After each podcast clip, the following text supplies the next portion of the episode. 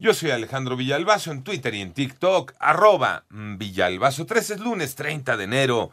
Iñaki Manero, ¿cómo te va, Iñaki? ¿Cómo estás, Alex Villalbazo? Alex Cervantes, amigos de la República Mexicana, gracias por seguir en Panorama. Volvió a ocurrir este fin de semana un turista polaco logró evadir la seguridad de la zona arqueológica de Chichen Itza para subir por las escalinatas del templo de Cuculcán en Yucatán. Bueno, lo agarraron a varazos.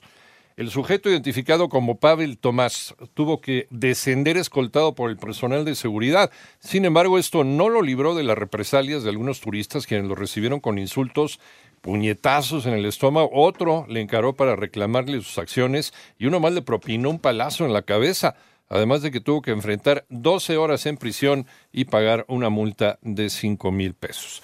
Vamos al panorama nacional. Esta semana el Instituto Nacional Electoral interpondrá la primera controversia constitucional contra el llamado Plan B, es decir, las leyes aprobadas por ambas cámaras que permiten a funcionarios públicos hacer promoción de candidatos. Así lo confirmaron los consejeros del INE Lorenzo Córdoba y Ciro Murayama. La Fiscalía General del Estado de Veracruz informó que se logró cumplimentar la captura de seis personas presuntamente implicadas en el homicidio de Fernando Pérez Vega, alias El Pino, y su familia. Por su parte, la Fiscalía de Chihuahua dio a conocer que se logró ubicar a otros tres de los 30 reos que se fugaron el pasado primero de enero del cerezo número 3 en Ciudad Juárez. Durante las operaciones para la recaptura, los prófugos agredieron a los agentes, quienes abatieron a uno de los objetivos e hirieron a otro más, quien murió en el hospital, por lo que solo uno fue recapturado. Se logró un acuerdo para la realización de inspecciones al metro en Ciudad de México. Joana Flores.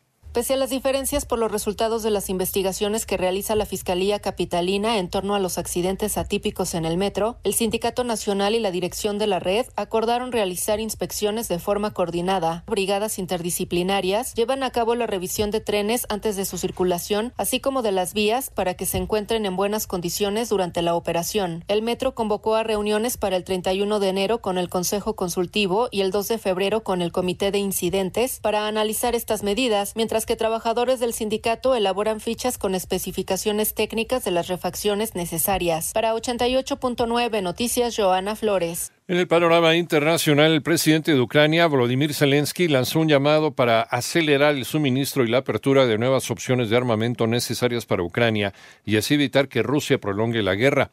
Por otra parte, al menos tres personas murieron, más de 800 resultaron heridas tras un sismo magnitud 5.9 ocurrido el fin de semana en el noroeste de Irán, cerca de la frontera con Turquía. Hasta el momento solo 30 personas permanecen hospitalizadas.